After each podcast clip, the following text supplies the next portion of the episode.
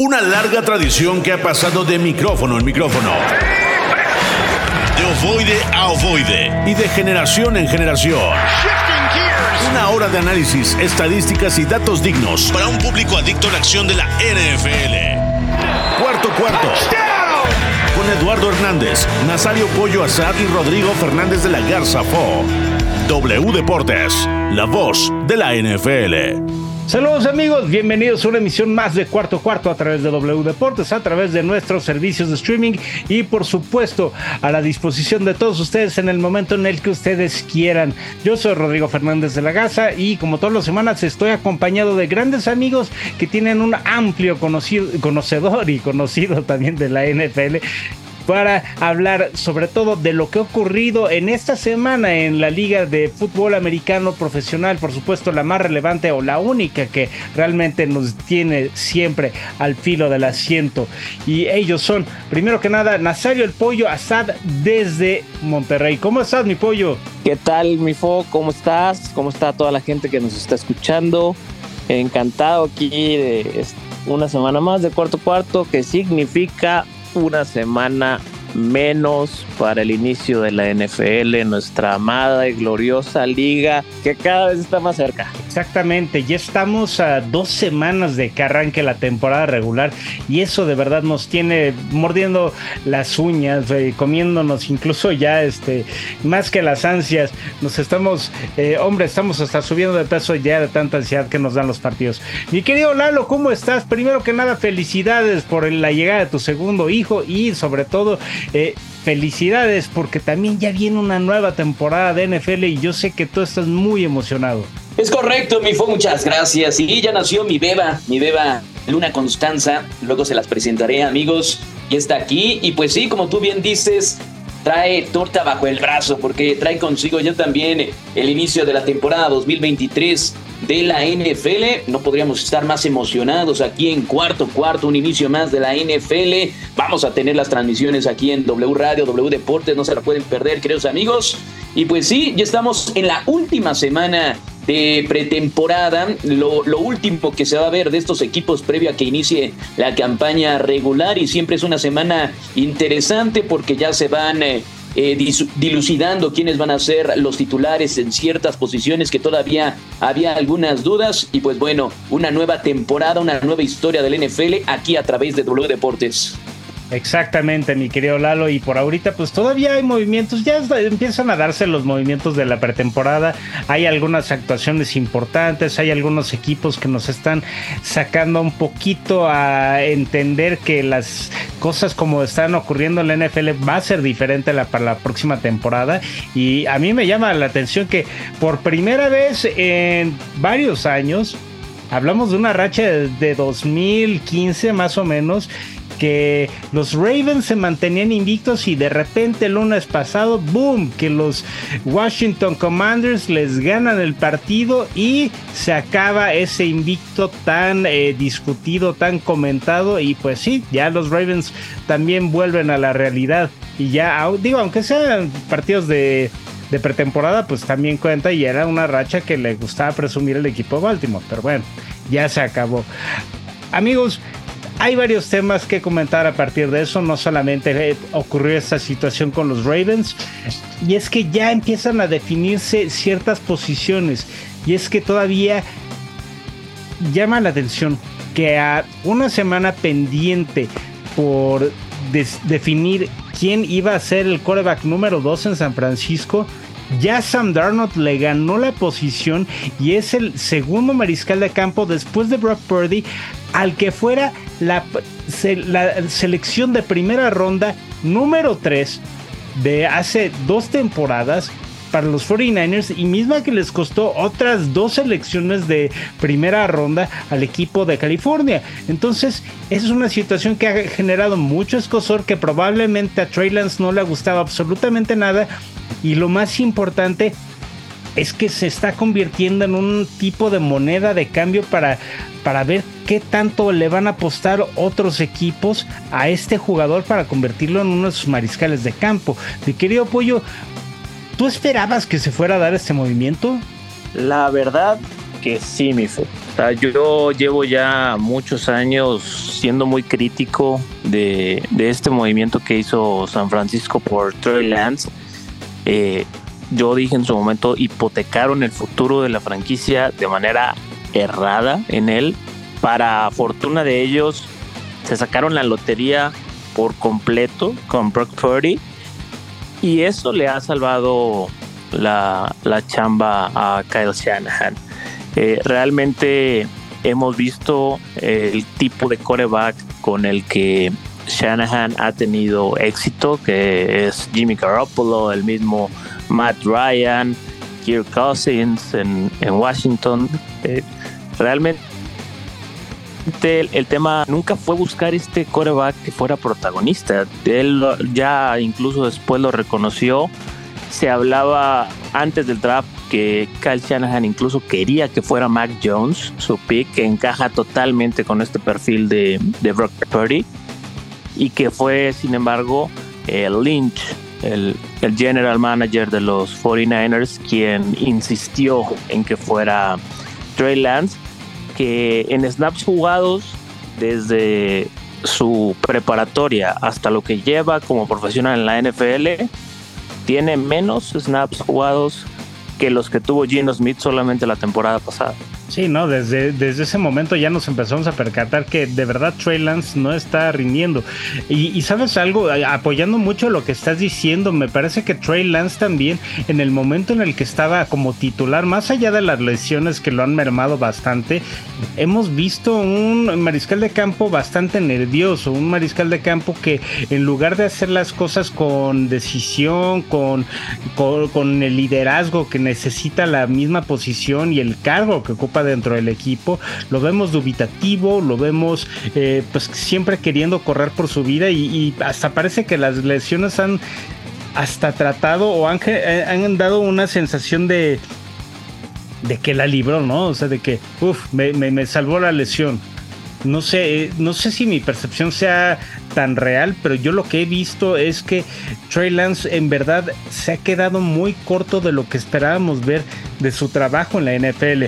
Lalo, ¿Tú qué puedes aportar respecto a esta situación? Porque yo creo que Trey Lance es un jugador que físicamente tenía las aptitudes, tenía toda, eh, todo el esquema de trabajo, pero concuerdo con el pollo. Tal vez lo que recuerda o lo que hace que Shanahan sea el coach tan relevante que es en la actualidad tiene que ver con la menor relevancia que tiene un mariscal de campo como lo pudo haber sido Trey Lance de llegar a otro equipo.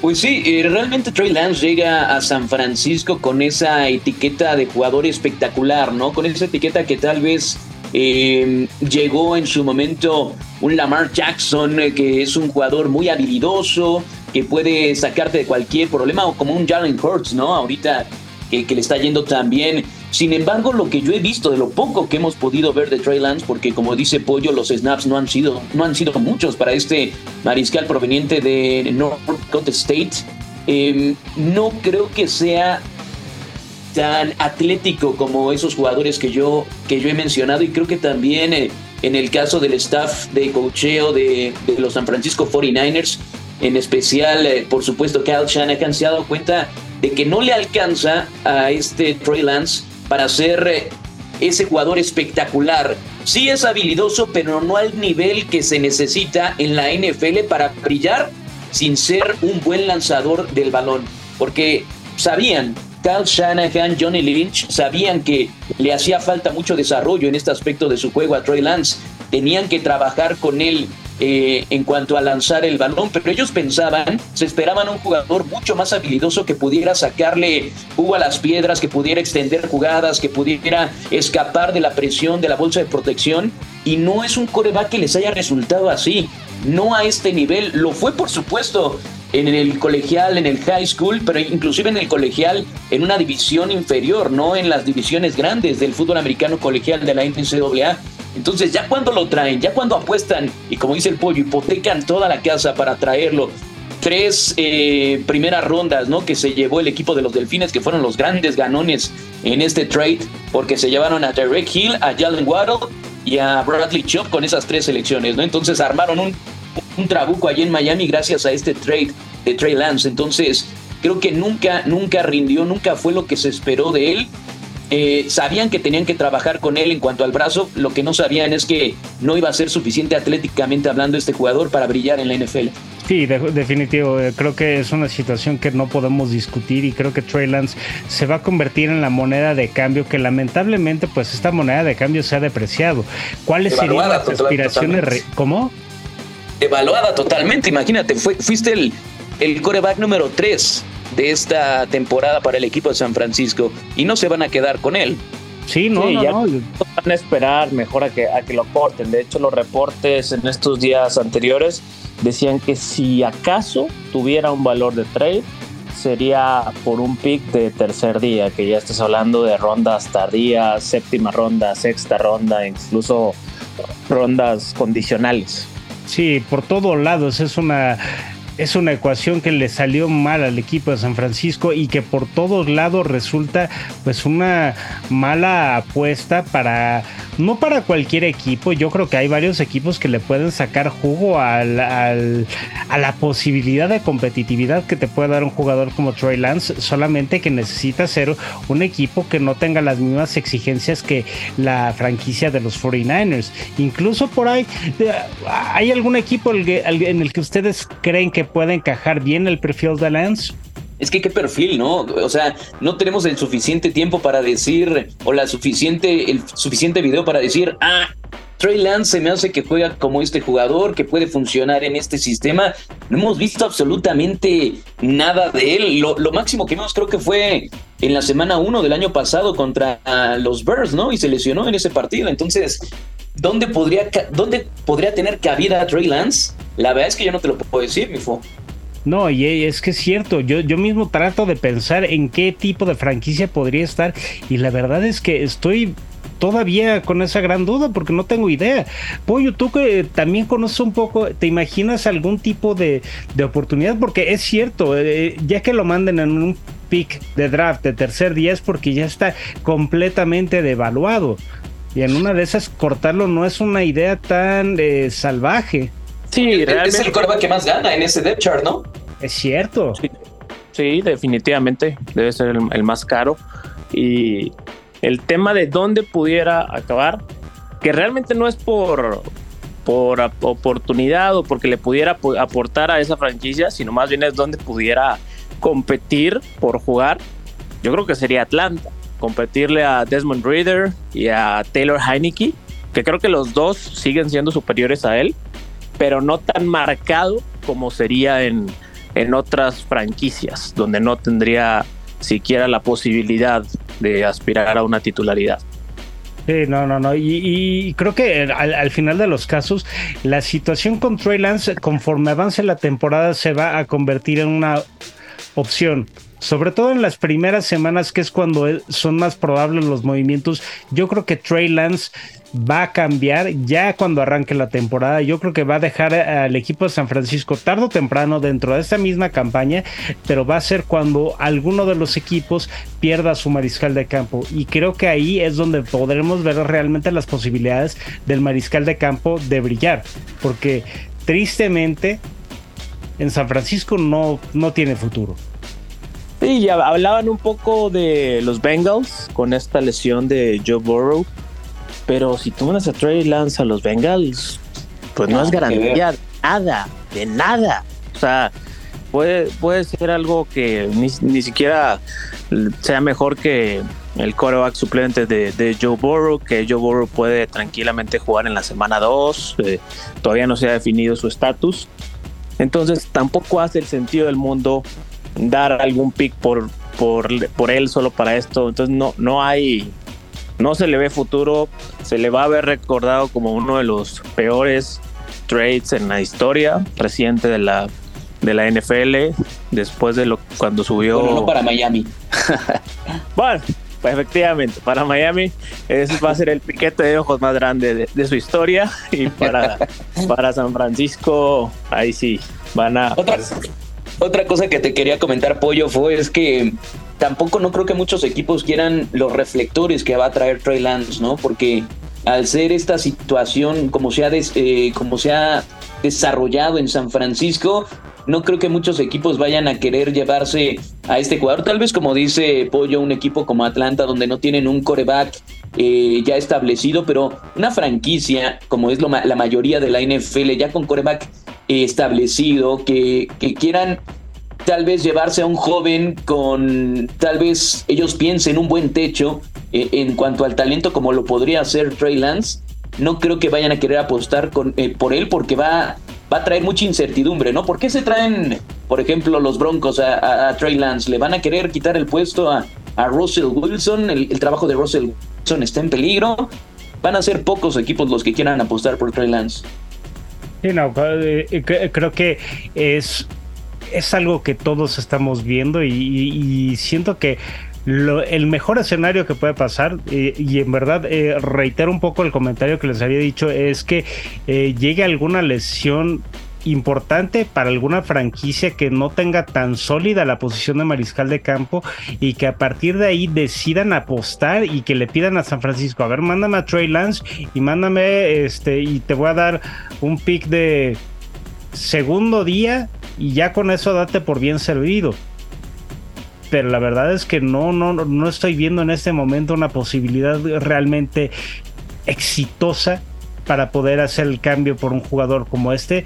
Y lamentablemente pues estamos en este instante viendo como uno de los grandes futuros que se prometían en la NFL pues ha sido más bien una triste eh, realidad no una pesadilla simplemente un sueño que simplemente no se cumplió pero vamos a cambiar de tema, vamos a, darle eh, la vuelta a una situación que no se convierte en un asunto agradable, porque ya que estamos hablando de los jugadores que se han devaluado, creo que aquí han castigado muchísimo a uno de los jugadores que se que se convirtió en uno de los factores más definitivos, al menos de la temporada no pasada, de la antepasada. Hablo de Jonathan Taylor, que eh, se convirtió en uno de los mejores corredores que estaban en la NFL y de repente pierde por la lesión por la lesión del año pasado una buena cantidad de partidos y ahora ya es solamente este jugador por el que si acaso pueden ofrecer una sexta ronda o algo así he estado viendo mi querido pollo tú sabes qué es lo que se está hablando del tema de Jonathan Taylor es un tema muy interesante realmente desde la posición, porque bueno, toda la narrativa que se ha construido esta temporada baja ha sido los corredores no importan, no les tenemos que pagar, vamos a tratarlos ya como comité, no vamos a dar tanto protagonismo a, un corredor en específico, pero a la hora que, quieren venderlos, quieren venderlos por dos primeras rondas, una primera ronda, como si fuera un precio de, de, de coreback franquicia, lo cual hace pues no quiero decir hipócrita, pero simplemente no hace sentido con el discurso que los mismos dueños están vendiendo. Si tú quieres, si tú dices que te da igual si Jonathan Taylor no y que no lo vas a renovar y que no le vas a pagar porque ya lo que pasó con Ezekiel Elliott en los Dallas Cowboys, pues entonces man, véndelo por una tercera ronda o algo o algo un precio menor y no te montes en, en, tu caballo para decir, no, es que es una primera primera ronda o nada. Y eso es lo que se han estado quejando los jugadores. Saquon Barkley dijo, yo voy a apostar en mí mismo y voy a firmar un año y ya me vuelvo agente libre otra vez y veo, pateo la lata a ver qué show. Y el caso de Jonathan Taylor, pues yo entiendo que él seguramente es consciente que los Colts son una franquicia en, en reconstrucción y que Anthony Richardson pues esta temporada va a ser más de aprendizaje que de otra cosa y que precisamente van a depender mucho de Taylor. Por eso ahí la, la importancia que él considera que va a tener en el equipo y por la que deberían evaluarlo como se debe. Sí, Sí, sí, sí, eh, es que es de, verdad muy hipócrita este discurso y sobre todo la manera en la que los dueños no quieren soltar una cantidad importante para los jugadores. Creo que el último gran corredor que se llevó un buen dinero y es este Derrick Henry cuando negoció con los Titans y se convirtió en el corredor emblemático de la franquicia. Pero lo grave aquí es justamente lo que... Bueno, también se lo dieron a este Christian McCaffrey, ¿no? También le dieron un gran contrato. Ah, bueno, también Christian McCaffrey, pero también es otro jugador por el que San Francisco hipotecó la mitad de la franquicia. Afortunadamente, McCaffrey rindió bastante bien la temporada pasada, pero viene una temporada completa. Y sabemos de la triste tendencia que tiene Christian McCaffrey para, para ser este jugador que recae en lesiones muy frecuentemente si McCaffrey se mantiene a buen ritmo, va a valer la apuesta. Sin embargo, si no es así, pues San Francisco se va a estar dando de topes contra la pared nuevamente. Yo creo que aquí, en el caso de Jonathan Taylor, me parece una situación bastante complicada y creo que lo que argumenta el pollo es bastante válido. Si el jugador está viendo que las cosas no van, pues simplemente van a, a tener estas lesioncitas que no les permiten jugar y al final va a estar, eh, vamos a estar con la duda si realmente es la lesión o no, pero es una manera en la que tiene el jugador de darse el lugar que merece y de darse el respeto que no le están dando en su equipo. Entonces yo creo que, aquí estamos viendo que hay un punto de partida respecto a la posición del corredor, no solamente con Jonathan Taylor, sino con todos los antecedentes, como ya bien decías, Pollo, el de Zach con Barkley, el que lo que ocurrió con Dalvin Cook ahora que ya está con Brice Hall de corredor en los Jets, a mí me parece algo bastante pues precario porque hay todavía muchos nombres disponibles en la liga y creo que pues no sé qué es lo que pueda pasar con un jugador como Jonathan Taylor para un futuro. Bueno, también lo que lo que se reportó fue que los Ah, perdón, perdón, Pollo, dale. No, no, reafirmando la situación está el caso también, Joe Jacobs todavía no llega a un arreglo con los Raiders, eh, es una situación muy complicada, Austin Eckler ha sido también muy vocal al respecto con los Chargers, entonces sí, pues, o sea, son entendibles los puntos de las dos partes, pero lo que falta es que lleguen a ese, ese punto medio de dar el, el valor justo. Ahora también eh, es cierto que se dio, digamos, un acto de buena voluntad por parte del, del dueño de los Colts de, de G Mercy. Eh, le dio, digamos que la, le dejó la puerta abierta para que buscara un cambio, ¿no? Y, y vamos a ver si se da.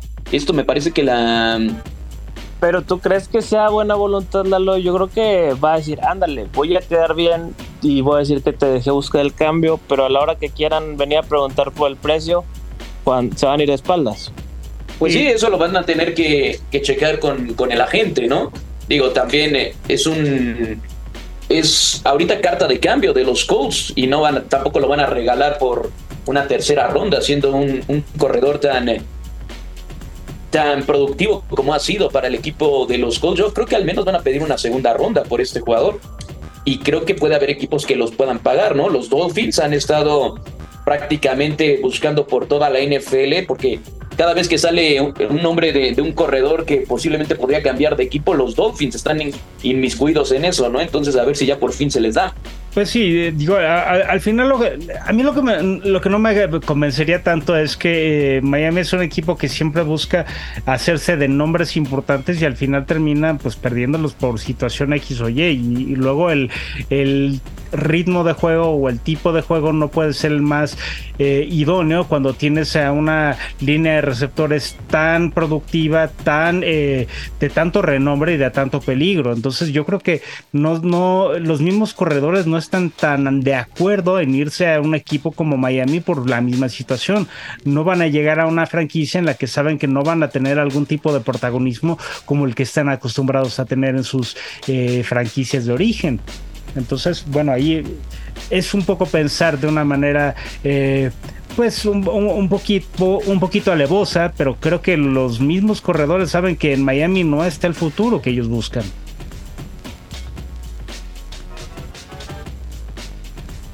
Y creo que ese silencio está diciendo prácticamente todo. Pero bueno.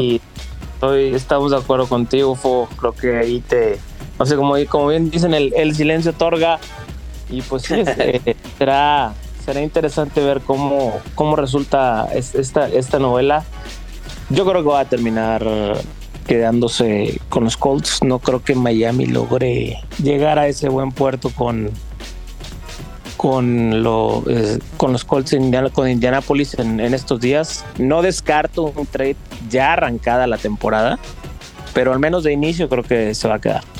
De acuerdo contigo, Pollo. Bueno, pues vamos nosotros a la primera pausa y única del programa y regresamos para la segunda mitad de cuarto cuarto, que aún hay más temas que platicar.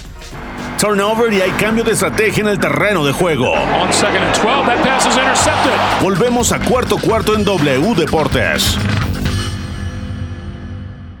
Regresamos a los micrófonos de cuarto cuarto a través de W Deportes y nosotros estábamos platicando justo sobre eh, los temas de el quarterback número 2 que es Sam Darnold, que curiosamente el tema de, Sam Darnold nunca salió a colación.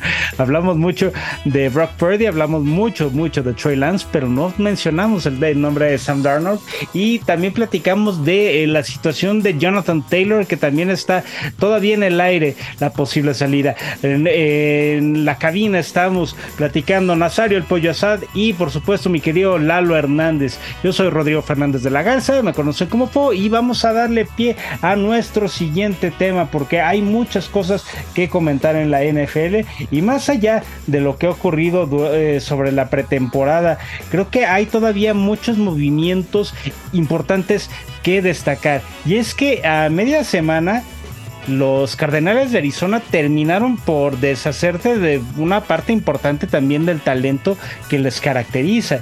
Y es que ahí es donde pues uno se da cuenta que el equipo no solamente está en reconstrucción, sino que está en absoluta... Eh, en el absoluto interés de cambiar prácticamente todo lo que tienen para poder empezar desde cero. Y es justamente ahí donde se entiende el que hayan cambiado al tackle ofensivo Josh Jones a los Texans, que hayan cambiado también a otros jugadores como el de Isaiah Simmons a los Gigantes, que lo cambiaron por una, una ronda de, más bien por un draft, eh, un pick del draft de 2024, pero de la séptima ronda. O sea, realmente lo, lo abarataron muchísimo. Y todavía había por ahí un último movimiento que en este momento no, no estoy ubicando. Ah, Josh Dobbs. Josh Dobbs eh, llegó. Lo trajeron. Sí, sí, sí, lo trajeron de los Browns por otro eh, pick de séptima ronda al equipo de Arizona y lo cambiaron por una quinta ronda. Entonces, es este es una situación bastante eh, curiosa la que está ocurriendo con este equipo de Arizona. Mi querido Pollo, ¿tú qué primera lectura le das a esta situación de los Cardenales? La primera lectura es que Kyler Murray no va a volver nada pronto.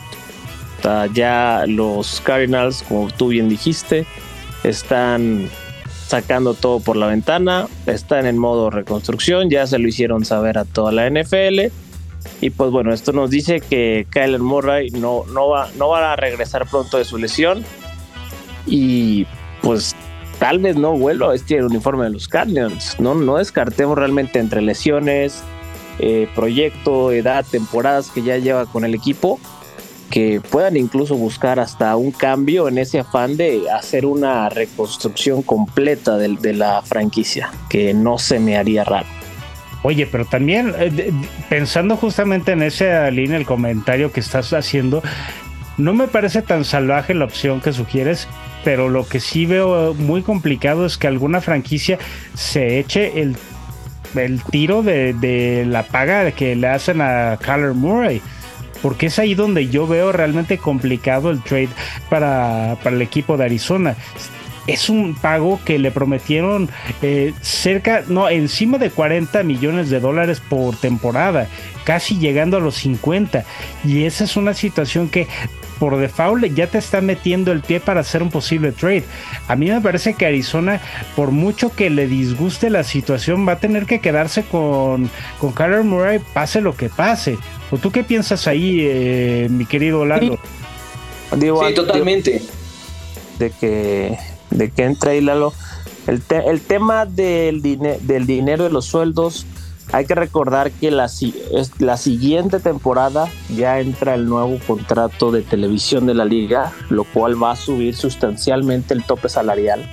Y el promedio de pago de los corebacks va a andar de los 40 millones para arriba. Por eso se criticó mucho a Patrick Mahomes cuando firmó esta extensión de 10 años de contrato por el, obviamente el talento que se le pero realmente fue un, tal, un contrato muy a la baja a favor de Kansas. por, por esta proyección de la, de la ampliación del, del tope salarial que se viene y de que los corebacks ya van a estar buscando los 50, 60, los que sean los más caros y el promedio va a estar de los 40 para arriba. Esa es una parte que, que pueda ser mucho más atractivo, pero también pensándolo ya como, como cuestión de moneda de cambio nuevamente, porque se está hablando mucho de este término en este programa. Realmente Kyler Murray es un jugador que valga toda esa apuesta que le pueda hacer cualquier, un equipo, cualquier equipo para lo que va a querer Arizona por el jugador. Porque aquí sí eh, hablamos de un, un baluarte, eh, no necesariamente porque por el peso genuino de la palabra, sino de uno de los jugadores que probablemente tienen mayor renombre en las últimas fechas en la liga y es mucho por el equipo que tenía armado Arizona. Ahora ya se, se le acabó toda esa etapa, toda esa eh, eh, serie de renombres que se mencionaban en Arizona. Ahora ya está solamente eh, pues lo que sobró. Y entre eso está Kyler Murray. ¿Realmente creen que pueda terminar como uno de los mejores trades para, para que Arizona pueda llevarse, no sé, por ahí alguna segunda ronda, alguna tercera ronda, si acaso? Calmémonos, calmémonos, por favor. Realmente se están adelantando mucho. No creo que ni siquiera estén planteándose cambiar a, un Kyler Murray después de, que sufrió esta lesión. Por supuesto que lo van a aguantar. No le pagaron todo lo que pagaron para a las primeras de cambio de deshacerse del jugador. Creo que se están deshaciendo de piezas fundamentales que tenían en su equipo, pero va a ser precisamente para armar un equipo alrededor de Kyler Murray les apuesto que no van a, cambiar a Kyler Murray a las primeras de cambio. Esa es su apuesta trajeron a Kyler Murray después de muchos años de sequía por parte del equipo de, los Arizona Cardinals. No es que le hayan armado un trabucofón, no tenía grandes jugadores, no tenía un. Eh, tal vez sí le trajeron a, a, DeAndre Hopkins, que era su receptor número uno, pero ya un DeAndre Hopkins a la baja, ya en las últimas de su carrera. No tiene, nunca tuvo una buena defensiva y aún así dio destellos y jugó bastante bien, inclusive le alcanzó para ser dos veces llamado al tazón de los profesionales, le llenó el ojo a la franquicia, por eso apostaron por él, así que ya ahorita de que me estén hablando de que lo van a cambiar y que se alcanza para una segunda, una tercera, no, se están adelantando mucho, Kyler Murray es el coreback del futuro de Arizona. Bueno, esa es otra postura. Yo la verdad es que no creo tanto en esta situación porque lo que estoy viendo con un equipo de Arizona es que si van a tener a un Kyler Murray que va a estar, si de por sí se la pasa corriendo por su vida todo el tiempo, con, una con un equipo que realmente le va a ofrecer menos ventajas y menos protección, no creo que vaya a durar mucho en la posición y mucho menos creo no va a jugar mucho este año. Por eso se trajeron a Joshua Dobbs. No va a jugar prácticamente nada este año. Va a pasar bastante tiempo de un desarrollo de equipo importante para que Kyler Murray pueda estar ya bajo centro. Yo creo que va a ser hasta el próximo año, tal vez los últimos juegos de, de esta temporada, pero no, va a ser más bien como para que entre el ritmo eh, el jugador después de una lesión tan importante como la que sufrió.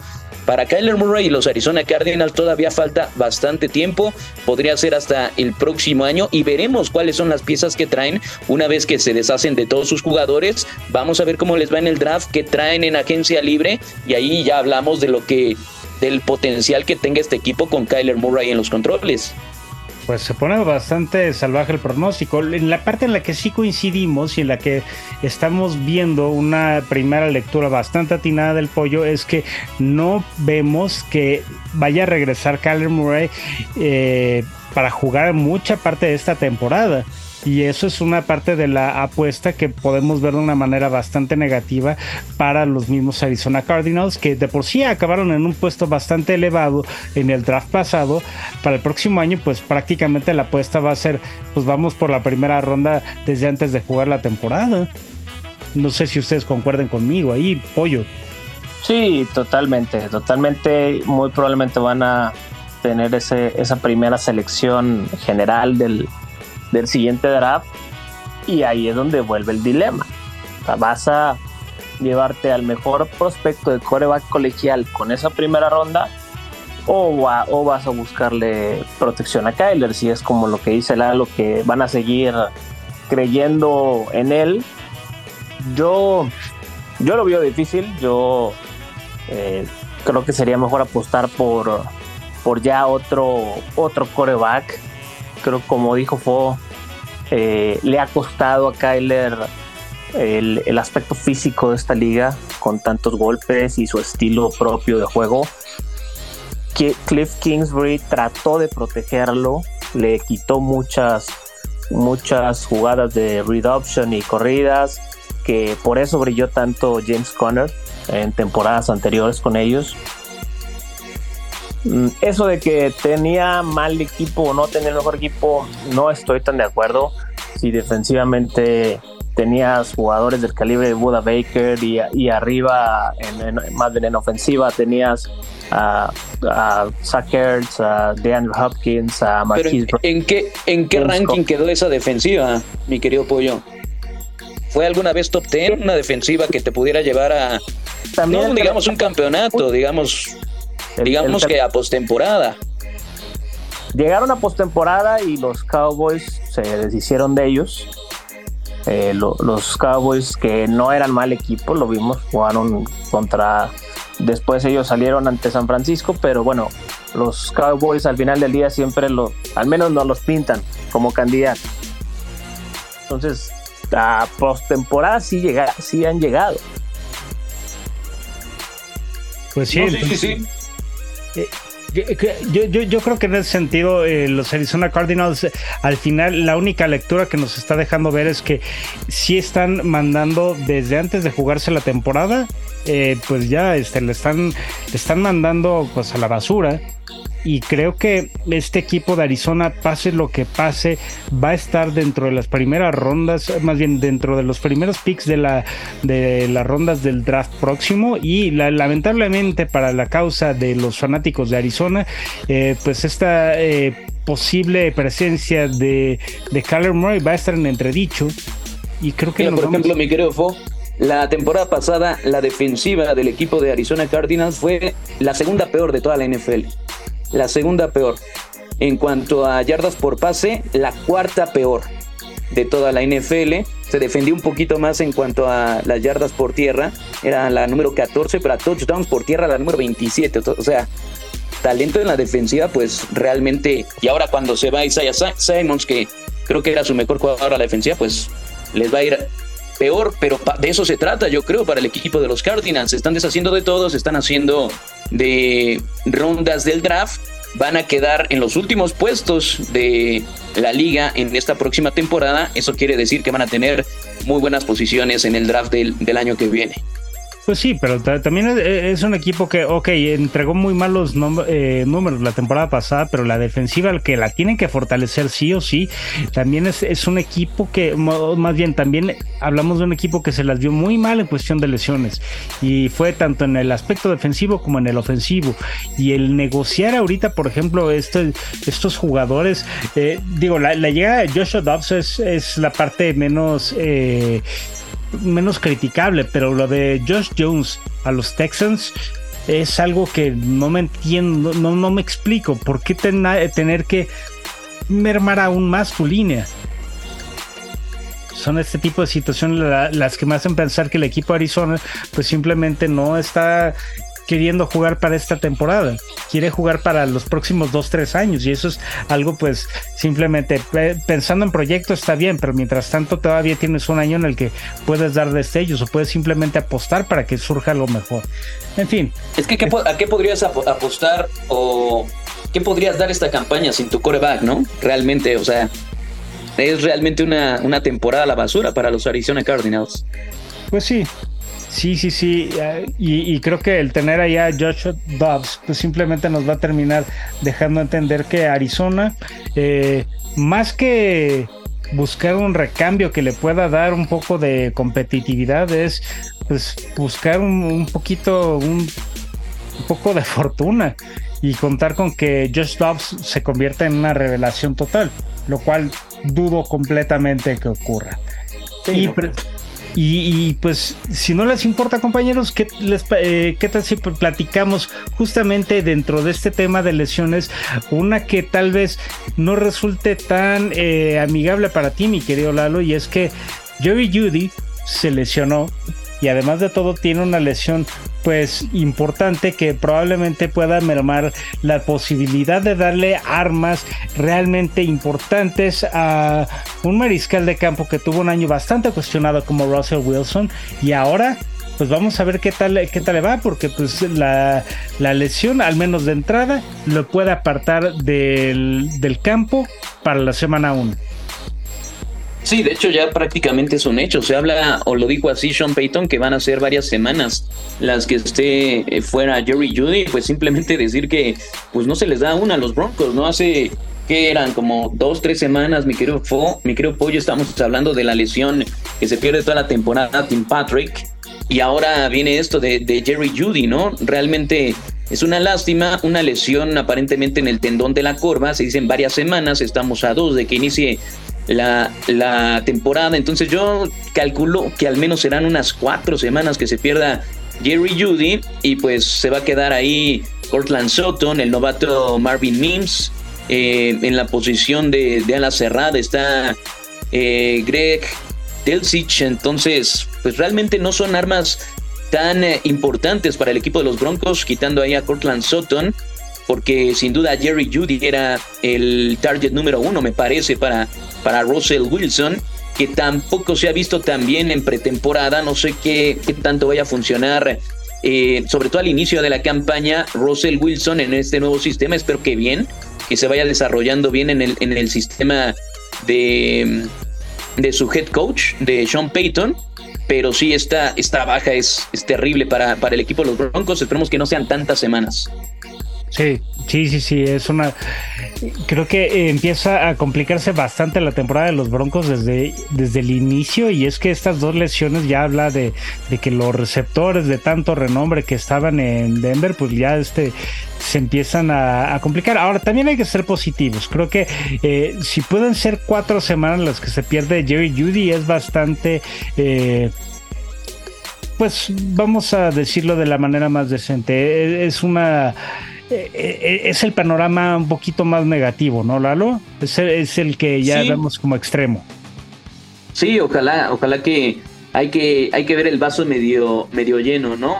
Que sean esas, esas cuatro semanas. Ahora también es un, un receptor que también ha sido propenso a las lesiones, no, no, no es tan grande, es muy delgado eh, eh, es muy rápido, muy espectacular, pero también esas mismas colisiones a veces no le ayudan, ¿no? El reporte fue que se lesiona en una práctica conjunta con, los Rams después de un contacto, porque es muy rápido, ejerce mucha velocidad y después los contactos son bastante fuertes y creo que no está construido físicamente para aguantar tanto contacto este receptor, entonces hay que llevarla con cuidado.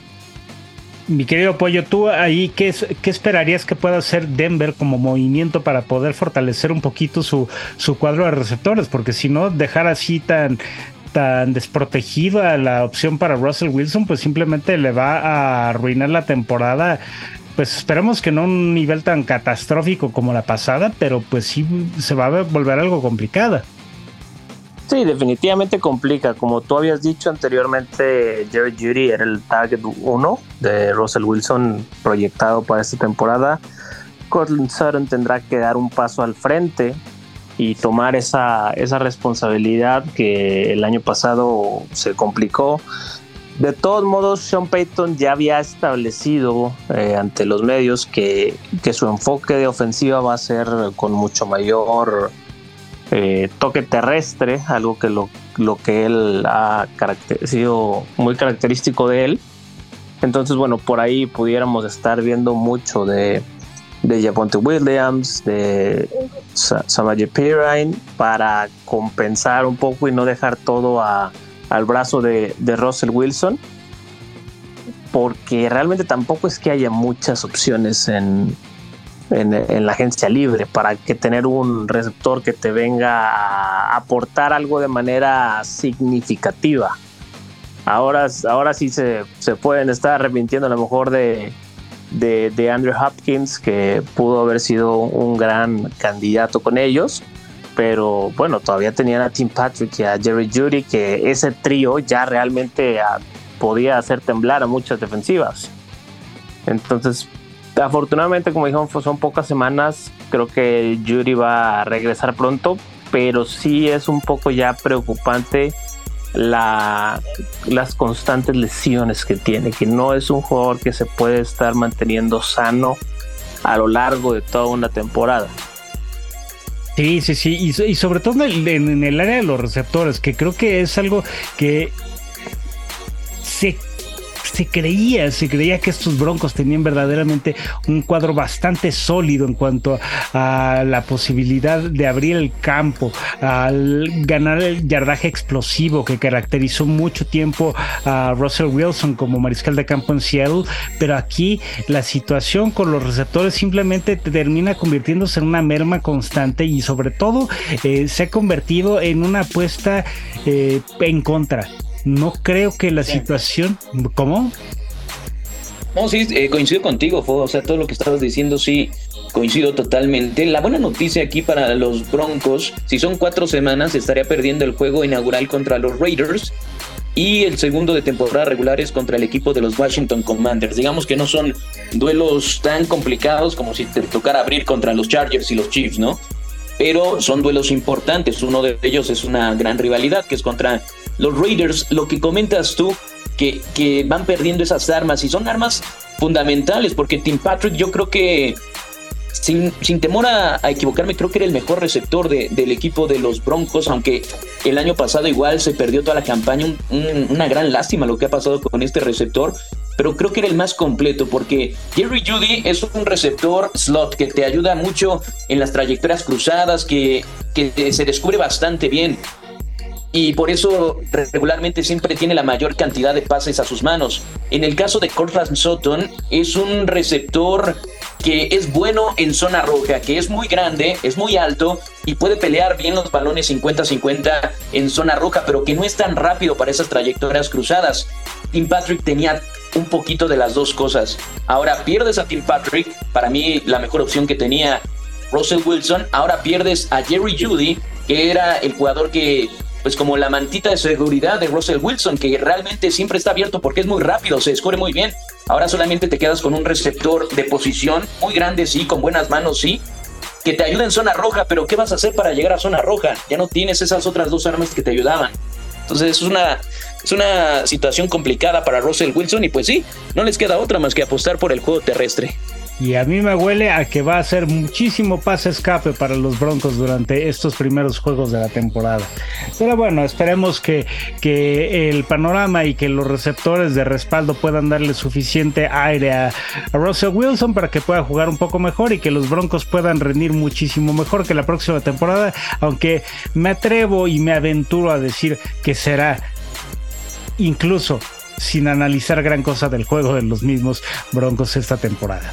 Pero bueno, antes de, antes de cerrar el programa, porque ya nos quedan solamente un par de minutos, platicar un poquito de la lesión de Jackson Smith Jigba, que realmente es una lesión que va a tomarle un poco de la temporada también, pero también el, perder a este prospecto tan eh, prometedor a los Seahawks, pues parece ser que no le va a dar mucha eh, confianza al equipo de Pete Carroll. Y sobre todo el mismo Pete Carroll no va a poder explotar una de las armas que tenía proyectadas como ser una de las mejores para este inicio de campaña. Ahí Pollo ¿Tú crees que realmente lo vayan a padecer mucho o vamos a ver lo de siempre con DK Metcalf? Este, ¿Qué es lo que puede pasar con Seattle? No, yo creo que realmente no, no van a ser tan afectados por la baja de Smith Nickba. Creo que Tyler, eh, Tyler Lockett y DK Metcalf son pues, dos de los receptores más probados que tiene la, la NFL, Lockett para mí es un talentazo que suele ser constantemente subvalorado, infravalorado en esta liga. No, no se le da el suficiente mérito a uno de los receptores más seguros y constantes que juegan en, esta liga. Entonces yo creo que se, les va, no, no, lo van a resentir tanto. Va, tienen un ataque terrestre muy importante con Kenneth Walker y Zach Charbonnet. Entonces, mm, cuando llegue Smith va, va a potenciar y va a liberar espacios, pero mientras no esté, tampoco va a ser algo que sufra Gino Smith para poder encontrar a sus otras dos opciones referentes. De acuerdo, y creo que Taylor Lockett es eh, el único problema que tiene es tal vez la edad, ¿no? No, no creo que sea un eh, receptor tan eh, veterano ya, pero sí ya tiene algunos años en la liga y, creo que también esa merma ya le empieza a costar un poquito de trabajo. Ahí, mi querido Lalo, nada más para cerrar ya el programa, ¿tú qué piensas que pueda ocurrir con este receptor como prospecto una vez que se recupere? Va a ser un gran talento y creo que esta esta tercia de receptores podría ser una de las mejores de la NFL. Falta que, lo pueda aprovechar bien Gino Smith, como lo demostró la temporada pasada, pero si juega al mismo nivel de eh, Gino Smith que, jugó el año pasado en 2022, creo que tiene armas espectaculares. DK Metcalf, Tyler Lockett, este novato Jackson Smith. Me parece que van a ser eh, extraordinarios si es que lo sabe aprovechar Gino Smith.